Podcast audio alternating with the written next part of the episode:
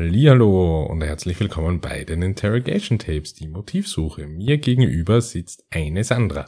Und der, der euch so freundlich begrüßt hat, das ist der Tarek. Wir wollen euch heute in unserem aktuellen Fall endlich mal in die Tiefen des Münchner Kriminallebens entführen. Ähm, ist ist, ist gerade für mich als Wiener ähm, ganz, ganz spannendes ähm, Metier und, und, und, und Milieu, weil es jetzt irgendwie kulturell, gesellschaftlich jetzt gar nicht weit weg wirkt. Und in unserem heutigen Fall geht es um einen sehr berühmten Hauptprotagonisten. Einige werden sich vielleicht noch ähm, an ihn erinnern. Es geht um Günther Kaufmann, ähm, ein Schauspieler, ähm, der ja vor allem abgesehen von seinen filmischen, von seiner filmischen Karriere ähm, auch in die Kriminalgeschichte einging. Wir wollen gleich wie immer gegliedert in unseren Fällen mit Einspielern aus Originalmaterial starten mit der Biografie, ähm, mit der Kindheit und Jugend und dem Werdegang von Günter Kaufmann. Sandra. ja, ähm, genau, also 1947 ist er geboren in Schwabingen, München. Äh, er ist Sohn eines amerikanischen äh, GIs gewesen und einer deutschen Mutter. Ähm, die Mutter musste allerdings sehr hart dafür arbeiten, um damit sie das Leben für ihn und für sich selbst ähm, stemmen kann. Über den Vater ist eigentlich gar nichts bekannt. Die Familie zog ein bisschen später äh, von Schwabingen in den Stadtteil Hasenbergel. Ähm, wir haben es einfach nicht herausgefunden, wie die Eltern heißen oder wie es äh, mit den Eltern irgendwie weiterging. Das äh, können wir euch diesmal leider wirklich nicht liefern. Ja, also da an der Stelle schon noch einmal zu sagen, wir arbeiten eigentlich wie, wie es die meisten in diesem True Crime Podcast ähm, mit je tun. Wir recherchieren und versuchen selbst ähm, mehrere Quellen zu verifizieren das war uns ähm, hier in diesem Fall wirklich nicht möglich, trotz ähm, einiger Quellen ähm, auch ne und das ich, ich finde es sehr eigenartig, ähm, auch nur irgendwas über die Eltern herauszufinden. Mhm.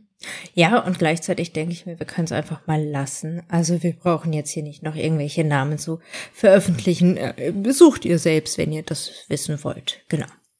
Ähm, was ich euch noch sagen kann, ist, äh, dass Kaufmann von 1965 bis 1969 als Zeitsoldat bei der Bundesmarine ähm, tätig war oder, oder ähm, dabei war, wie auch immer man das formulieren mag. Ähm, und anschließend machte er eine Lehre als Vertreter. Genau, 1969 ähm, gibt es einen, einen tiefen Schnitt in Kaufmanns Leben und zwar lernt er den damals schon berühmt-berüchtigten ähm, Produzenten ähm, Rainer Werner Fassbinder kennen. Ähm, zu Rainer Werner Fassbinder könnt ihr eine wirklich sehr, sehr nette Fotostrecke ähm, all seiner Produktionen und, und ähm, filmischen Leistungen auf Insta sehen, gemeinsam auch mit Günter Kaufmann. Sie lernten sich ähm, bei einer Fernsehinszenierung von Bertolt Brechts ähm, Stück Baal kennen Fassbinder wurde zur ähm, treibenden Kraft hinter der Karriere von Günter Kaufmann und förderte ihn bis an sein Lebensende. Er trat ähm, fortan in unzähligen Produktionen ähm, von Fassbinder auf, ähm, eben dazu der Verweis an unsere Fotostrecke über, ähm, auf Insta. Es, es waren eben recht berühmte, vor allem eben im deutschsprachigen Raum, recht bekannte Filme wie zum Beispiel Witty, 1971, ähm, wo er in Spanien äh, die Hauptrolle eines ausgebeuteten Dieners auf einer Plantage spielt. Also zu dem Zeitpunkt muss man schon noch sagen, ähm, er war einer von vielen ähm, Kindern, die durch ähm, ja durch die amerikanischen Besatzer auch irgendwie ähm, damals in Deutschland entstanden und ähm, ja seine Hautfarbe ist in seinem Leben auch immer ein Thema gewesen, auch in seiner Karriere und auch ähm, bei der Vergabe seiner Rollen. Äh, nach Fassbinders Tod ähm, hat Kaufmann aber nun ähm, das erste Mal nach einer langen, langen Glückssträhne äh, ein Problem, weitere Engagements zu finden. Schlussendlich zog er 1986 mit seiner Frau Alexandra Kaufmann nach Portugal an die Algarve. Ähm, Alexandra erkrankte an Krebs und die in Portugal stattfindenden Therapien machten es ihm allerdings unmöglich zu arbeiten und äh, gleichzeitig war das eine extrem kostspielige ähm, Geschichte, diese Therapien zu finanzieren. Ähm, dadurch geriet der Kaufmann halt selbst auch zunehmend in finanzielle Schwierigkeiten. Und genau diese finanziellen Schwierigkeiten führen uns schon zu unserem nächsten Segment und zwar zur Tat. Es ist der 1. Februar ähm, 2001. Ähm, Günther Kaufmann meldet sich ähm, bei der Polizei. Er gibt an, sich in der Wohnung seines Freundes und Steuerberaters Hartmut H. zu befinden und diesen tot aufgefunden zu haben. Die Polizei ähm, ist sehr schnell vor Ort, inklusive Spurensicherung, trifft ein und beginnt umgehend mit der Beweissicherung am Tatort. Ermittelnder Kommissar in diesem Fall ähm, ist der auch recht berühmte Josef Wilfling. Josef Wilfling ist ähm, 42 Jahre im Polizeidienst und ähm, ermittelnder Kommissar in vielen recht berüchtigten ähm, Fällen in München, wie zum Beispiel dem Mooshammer-Mord, ähm, dem Fall Sedelmeier oder auch in dem Fall des Serientäters Horst David. So wie ähm, uns auch schon in der Vergangenheit unser FBI-Profiler außer Dienst ähm, und in Pension befindlich Mark Saverick begleitet hat, wird auch in diversesten Folgen äh, Josef Wilfling ähm, uns begleiten. Genau, aber ganz äh, zu Beginn äh, war es ein völlig normales Ermittlungsverfahren. Äh, die Polizei, die Spurensicherung haben alle möglichen äh, Spuren am Tatort gesichert, äh, Zeugen befragt und so weiter. Äh, Kaufmann hat äh, während dieser Ermittlung immer mal wieder den Kontakt gesucht zur Polizei, ist dorthin und hat im Prinzip einfach nur nachfragen wollen, inwieweit oder ja, wo der Stand der Ermittlungen sei. Ähm, er habe das immer erklärt damit, dass äh, das Opfer ja auch ein Freund war. Aufgrund dessen, dass ähm, Kaufmann mehrmals zur Polizei hingegangen ist, geriet er genau deswegen auch in den Fokus der Ermittler. Ja, um, um das zu erklären, ganz kurz, ähm, hören wir uns einmal einen ähm, Einspieler von Josef Wilfling dazu an. Das kann man auch den Akten entnehmen, dass immer wieder der Herr Kaufmann unangemeldet bei uns auf der Dienststelle erschien und immer wieder äh, nachgefragt hat, äh, ob wir schon was Neues hätten.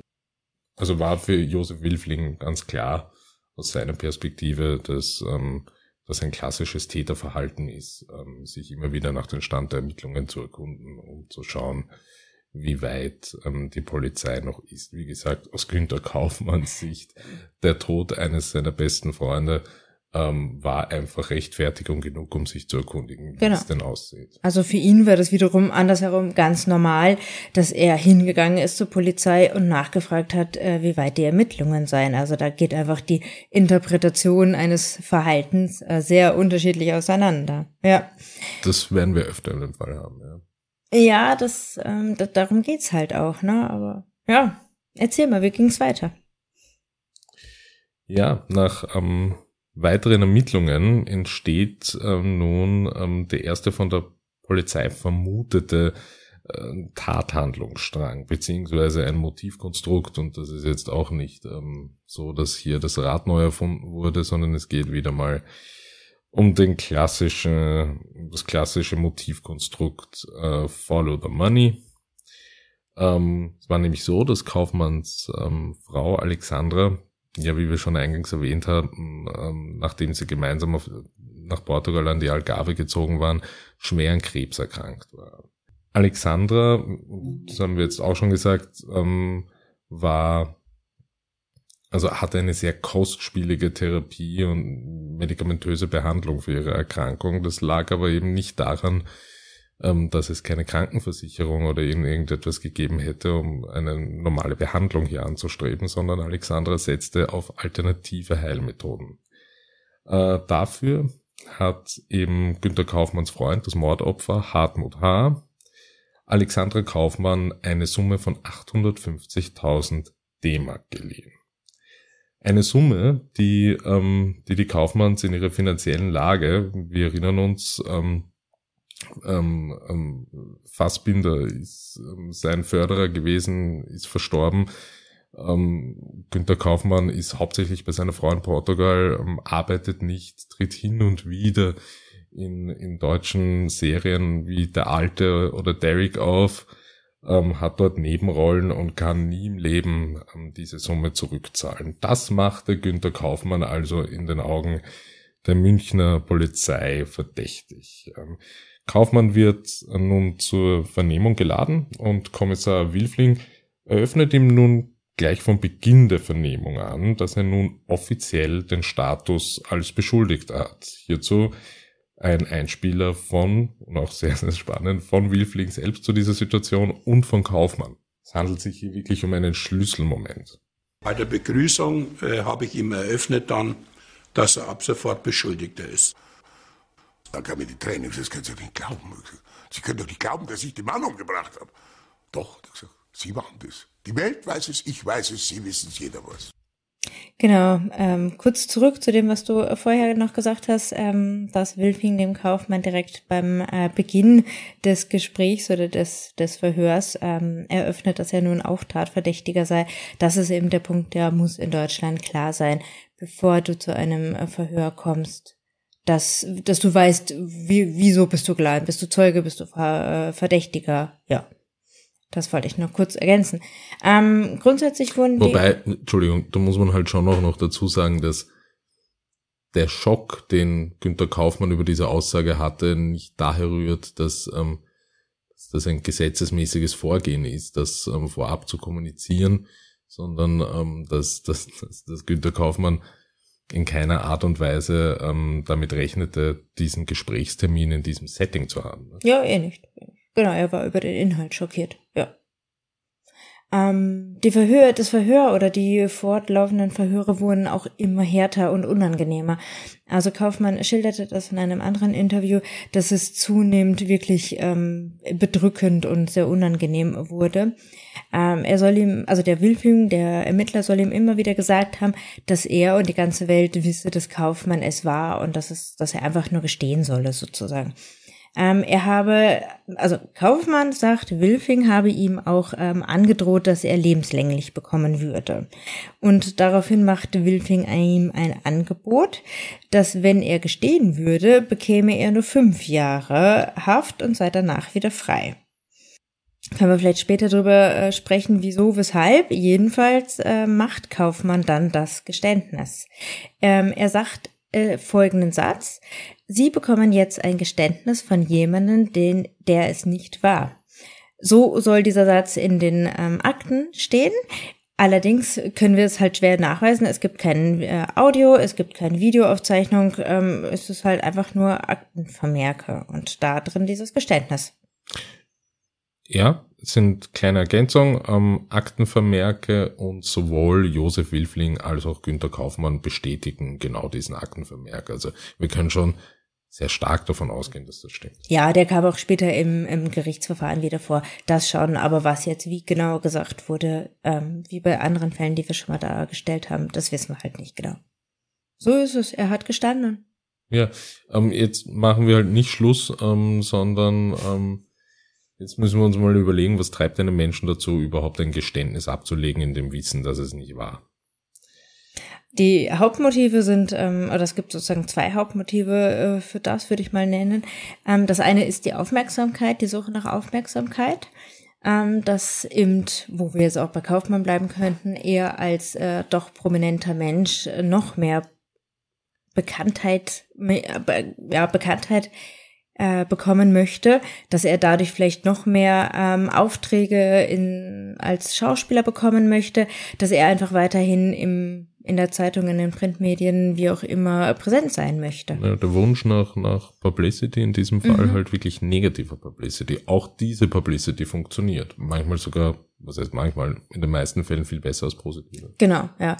Wenn wir jetzt mal von ihm weggehen, gibt es ja auch ähm, andere Fälle, wo Personen gestanden haben, die es nicht sind, wo es dann auch viel mehr viel, viel um die Aufmerksamkeit ging, aber da in Richtung ähm, die, die, der berüchtigte Mörder, schau mal, was hat der gemacht? Also, dass jemand sich mit irgendetwas profilieren möchte.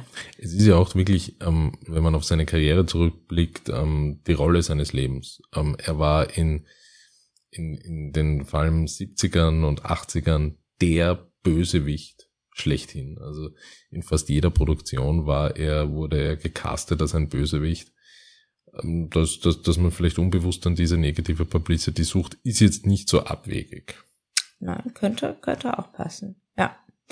Ähm, und das andere, was auch immer wieder herangenommen wird bei solchen äh, fälschlichen gestandenen Sachen, ist, äh, dass der Druck durch die Ermittler so hoch war, dass äh, die zu befragende Person ähm, schlichtweg eingebrochen ist und die, also dieses Bedürfnis, aus dieser Ermittlungs-, aus dieser Gesprächssituation rauszukommen mit diesem massiven Druck, der aufgebaut ist, dass dieser äh, Wunsch so hoch ist, dieses Gespräch schlichtweg nur zu beenden, mit dem Weg des geringsten Widerstandes eben ein Geständnis zu machen.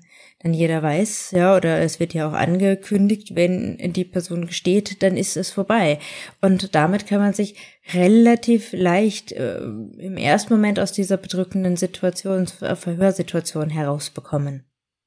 Ja, also wir können hier auch durchaus eine Parallele aus unserem vergangenen ähm, Fall ähm, von Russell Williams auch ziehen. Ähm, hier hatten wir auch die Situation eines Verhörs, in der von vornherein klar war, okay, es gibt keine stichhaltigen Beweise durch Fingerabdrücke oder DNA, ähm, sondern es gibt einfach wirklich nur Indizien und, und man versucht eine Verhörstrategie auf diesen Indizien aufzubauen und sein Gegenüber davon zu überzeugen, dass er jetzt gestehen muss, weil und das ist auch ein Zitat von Wilfling in diesem Fall, die ganze Welt weiß es, er weiß es und es ist Zeit, dass er es zugibt, dass er es getan hat. Genau. So aller, man will nicht der Letzte sein, ne? Genau, man will nicht der Letzte sein und es geht einfach wirklich, so wie du gesagt hast, Sandra, darum, den Druck so aufzubauen, dass der Verdächtigte oder der Beschuldigte in dem Fall einfach weiß, in, in einer sehr rationalen Art und Weise, feststellt für sich, mir wird sowieso niemand glauben. Genau. Also ich nicht kann nur nichts tun, um auch in einem Gerichtsprozess irgendwen davon zu überzeugen, dass ich unschuldig bin. Und dann ist es doch besser, ich nehme einen Deal an, gestehe, komme früher raus, als ich begebe mich in eine angedrohte lebenslange Haft. Mhm, genau. Ja. Eben auch diese, diese ähm, Glaubwürdigkeit, die einem da abgesprochen wird. Ja, also in dieser Situation, in dieser Verhörsituation, in diesem sehr ähm, kargen Raum oftmals wird so viel Neues konstruiert an Realität und unter anderem eben auch die Realität, du, der Beschuldigte, dir wird niemand glauben.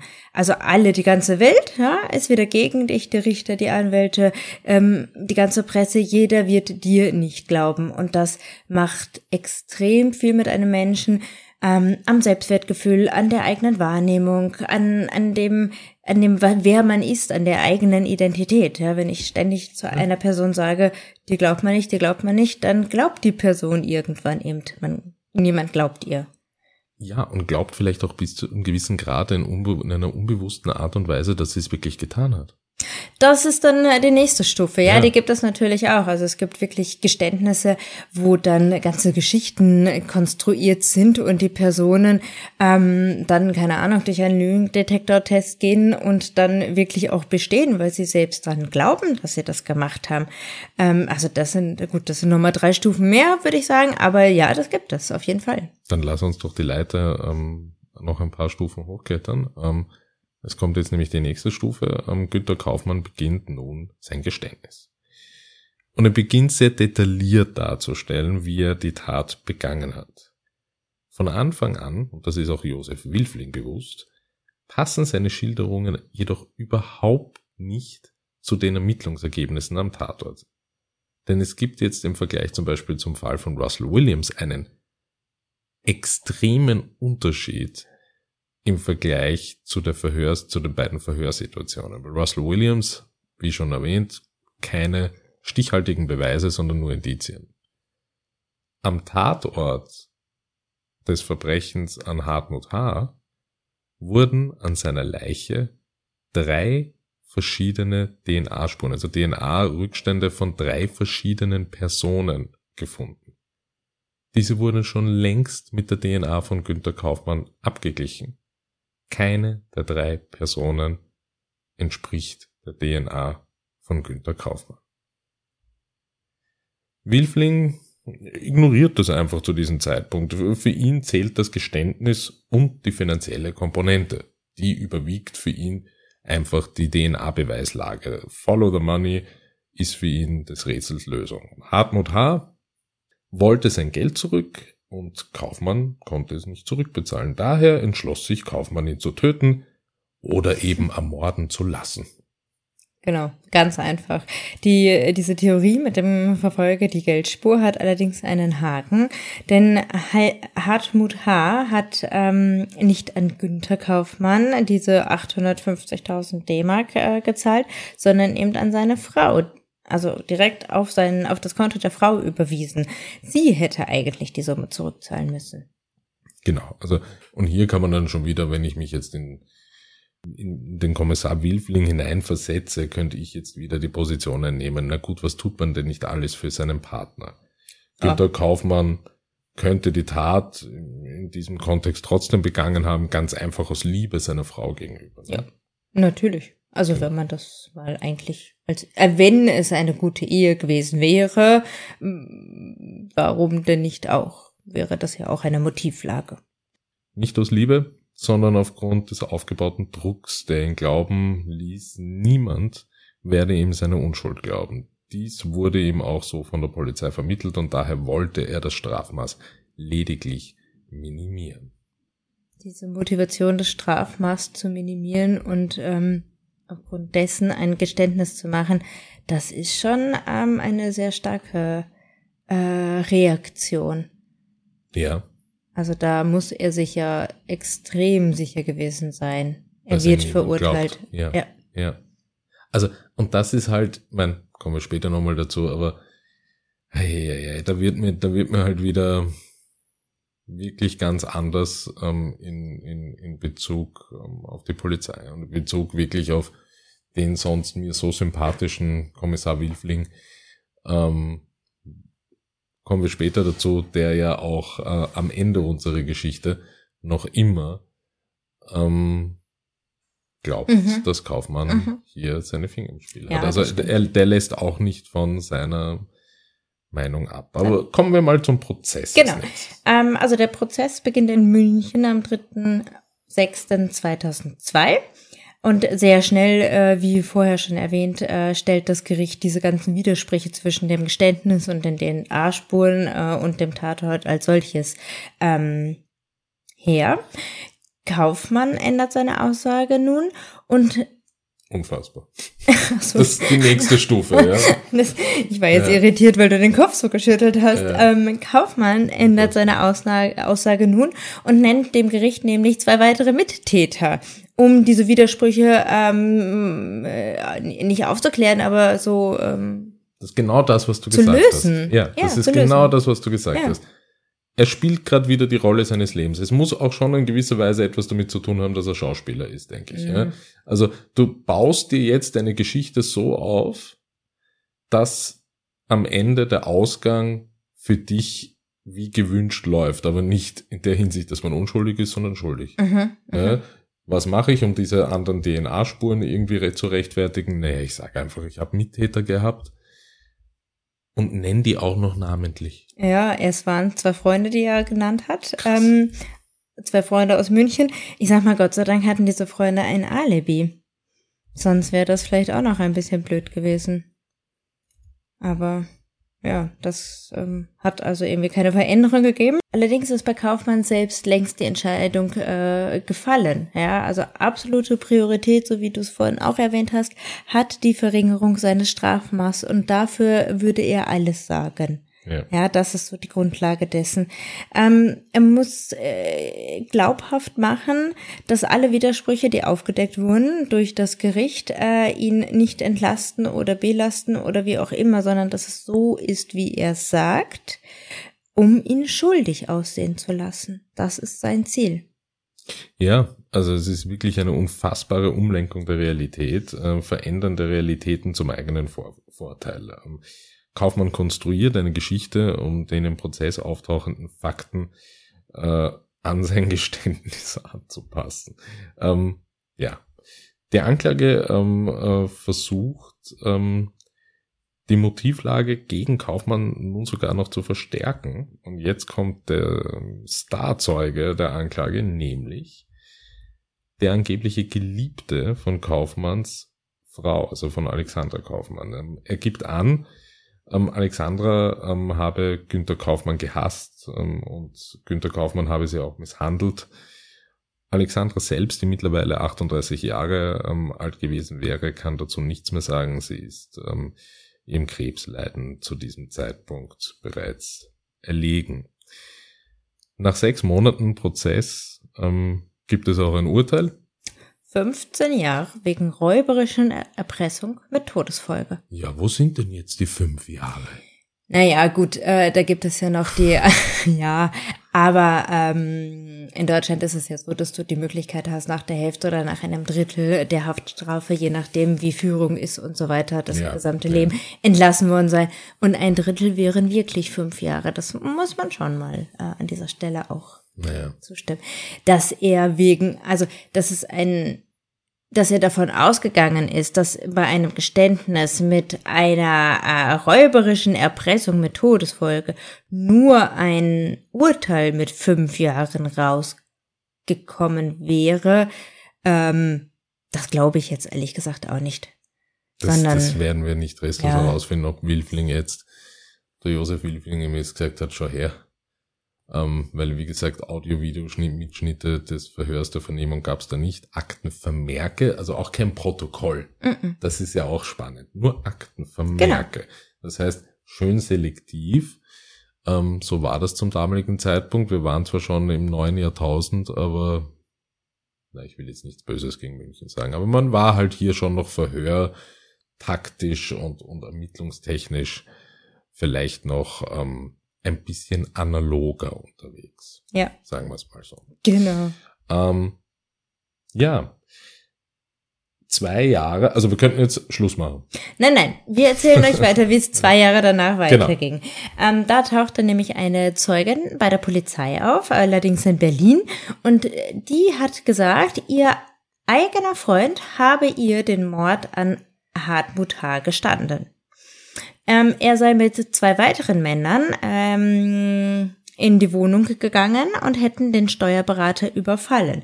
Den Auftrag hierfür habe die äh, Frau Kaufmann Alexandra gegeben. Ja, Plot Twist. Mhm, genau.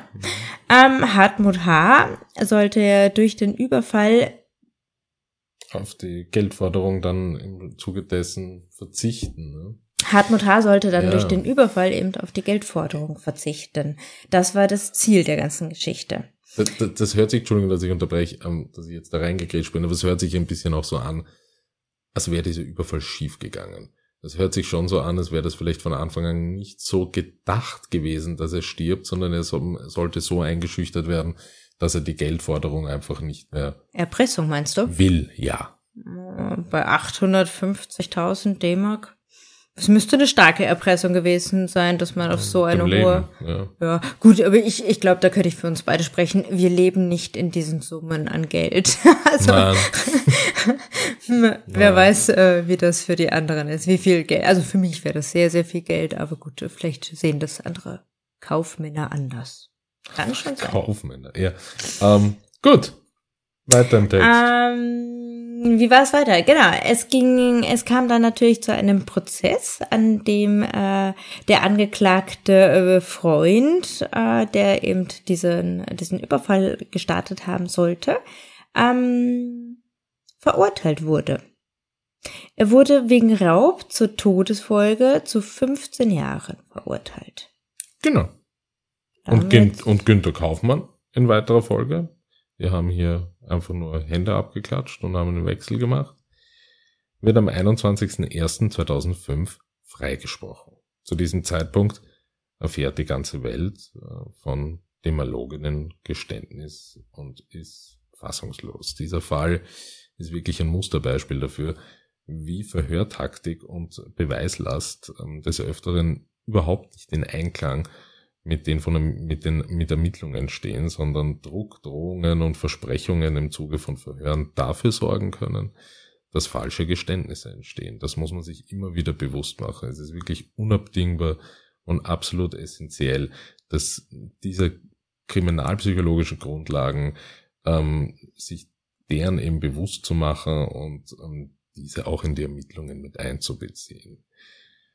Ja, ich finde es einfach wirklich eine, eine, eine extrem krasse Geschichte, die ähm, wer, gibt ja auch in, ja, komm, haben euch jetzt nicht alle Einspieler ähm, mit reingepackt, aber ähm, äh, äh, es gibt ein sehr berühmtes, ähm, kurzes Statement von Günter Kaufmann, Arm in Arm mit seinen Kindern, vor allem mit seinem Sohn ähm, Dave Kaufmann, ähm, wo er wirklich nochmal nach dem Urteil gegen ihn sagt, er hat einen furchtbaren Fehler gemacht, kann das nie wieder gut machen. Mhm. Er hat jetzt die gerechte Strafe erhalten. Also irre, Absurd, ja. irre, ja. einfach wirklich irre. Ja. Ähm, zu dem kriminalpsychologischen Grundlagen, die du vorhin erwähnt hast. Ich finde dieser Fall, ähm, den könnte man fast auch als Betriebsblindheit äh, sehen. Denn jeder, jeder Job, jede Arbeitsbranche hat so ein, einen gewissen Jackpot-Geschichte, ja. Also irgendwas ist das Op Optimale in diesem Beruf, in dieser, in dieser Bereich. Ist egal, in welchem Bereich wir da schauen. Und ich finde, bei der Polizei ist es ja genau der Punkt mit, hast du ein Geständnis bekommen. Ja, also mhm. wenn man schon bei der Mordermittlung ist, dann ist das allerhöchste Ziel, entweder den Täter dingfest zu machen mit allen möglichen Beweisen, die man finden kann, so dass der Täter, egal was er sagt, ja, man glaubt ihm nicht mehr. Oder wenn es halt noch Indizien sind oder sonstiges, dass man dann ein Geständnis bekommt. Das ist so die oberste Prämisse, das oberste Ziel, das steht über allen. Ja. Und jetzt die ganze Geschichte nur aufzubauen auf ein ähm, sehr unter Druck erzeugtes Geständnis und äh, weiterhin dran zu glauben, äh, diesen Einspieler, den müssen wir euch gleich noch äh, ja. reingeben. Ja. Ähm, ich finde, das, das, das, das, das, das ist so Betriebsblindheit, ja. Egal, was ich mache, egal, was die Logik zeigt, Hauptsache ich habe ein Geständnis und danach ist alles fertig, ja. Meine ja. Arbeit ist erledigt hören wir uns vielleicht wirklich an, was Josef ähm, Wilfling ähm, nach Günter Kaufmanns Einspruch ähm, dazu zu sagen hat. Der Steuerberater würde heute noch leben, wenn das Ehepaar Kaufmann nicht gewesen wäre. Und ich zweifle heute noch daran, ob der Herr Kaufmann davon nichts gewusst hat.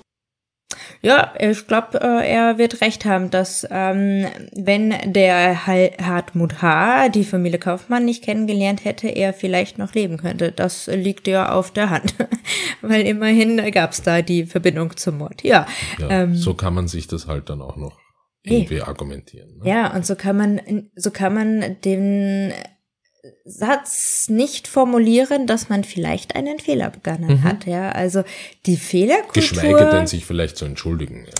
So weit können wir ja gar nicht gehen. Ja. Das stimmt, das fehlt. Ja, ja.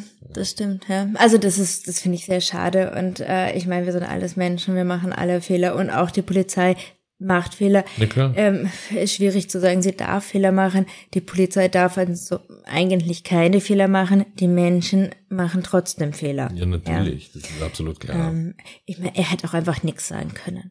Das denke ich mir. Ja. Ja. Er hätte ja. auch einfach es dabei belassen können. Ja. Ja, hätte, hätte, hätte er können. Es ist halt, so wie du sagst, ich meine, zum Geständnis zu kommen, ist das höchste Gut. Mhm. Die Mittel und Wege dorthin sind allerdings eben maßgeblich. Ja. Und mir fallen, ich meine, das würde jetzt zu weit führen ähm, die, in einem Sidestep, aber mir fallen schon wirklich die auch die tiefsten Abgründe in der Geschichte der menschlichen Justiz ein mhm. ähm, im Dritten Reich, wo ähm, es auch pro forma auf Papier eine Justiz gab und auch Gerichtssäle und auch Anwälte und Staatsanwälte und Verteidiger und die ganzen Strukturen in ihrer pseudoartigen Aufmachung noch erhalten geblieben sind, aber die Methodik dahinter mit ähm, der Justiz, wie wir sie kennen, ähm, und einem Interessensausgleich nichts mehr zu tun hat. Mhm. Das, das ähm, will ich jetzt natürlich nicht auf eine Stufe stellen in diesem Fall, das schon klarstellen. Aber ähm, was ich damit sagen will, ist, ähm, Druck aufzubauen muss, also ist legitim, muss aber wirklich unter Miteinbeziehung dieser kriminalpsychologischen Grundlagen ähm, da sein und es muss einfach einem jeden Kommissar und Ermittler bewusst sein, dass ähm, dieser Druck auch zu so einer Situation führen Mhm. kann. Manchmal, siehe wieder Russell Williams, da ist der Plan voll aufgegangen. Ja, aber da war es menschlich völlig äh, in Ordnung. Ja, also ich glaube, problematisch wird es, wenn dieser Druck in ähm, eine Beleidigung, Beschimpfen, ähm, weiß ich nicht, herabwürdigendes Gespräch kommt. Ja. Und das war bei unserem letzten Fall nicht. Das war, naja, fast freundschaftlich. Das war fast freundschaftlich, das war die Masche dahinter, aber auch Genau. hier war der Druck so, dass das schon durchwegs gesagt wurde, ähm, wir müssen jetzt hier was tun, ja. wir müssen Natürlich. was unternehmen, das Ja. gerät außer Kontrolle. Ähm, und da hat's hingehaut, also Ja, da, da hat ja. man den richtigen erwischt. Ja, ja. Wilfing würde auch sagen, es hat hingehauen. ja, definitiv. Egal, lassen wir das. Ja. Ähm, ich glaube, wir können beenden damit, dass wir äh, ein Stück weit leider sagen müssen, ich mein, wahrscheinlich ist es euch eh bekannt, dass ähm, Günther Kaufmann im Alter von 64 Jahren am 10. Mai 2012 ähm, bei einem Spaziergang in München an einem Herzinfarkt verstarb. Ja. Das heißt, er hatte nicht mehr allzu viele Jahre in Freiheit. Ja. Und ist auch gar nicht alt geworden für unsere heutige Zeit. Ja. Auch nur an der Stelle sagen, der wird uns ja noch bei ein paar Folgen begleiten, Josef Wilfling ist ähm, letztes Jahr verstorben. Mhm. Ja, ich, solche, solche Geständnisgeschichten, ähm, die einfach keine echten Geständnisse sind. Es gibt einige Fälle in der Kriminalgeschichte, in denen es zu solchen Situationen kommt. Dies war wirklich nur eine von vielen. Ich bedanke mich bei euch für euer Zuhören. Ähm, schreibt uns gerne in die Kommentare, was ihr von diesen kriminalpsychologischen Grundlagen bei Verhören hält. Wie viel Druck, in welchem Maß, mit welcher Methodik ist zulässig, welche nicht. Was ist erlaubt, was nicht. Vielleicht Genau. haben wir einen Insider, der uns da ein bisschen was erklären kann. ja, vielleicht. Ähm, und in diesem Sinne ähm, bedanke ich mich bei euch und freue mich auf nächsten Montag. Tschüss. Tschüss, bis dann.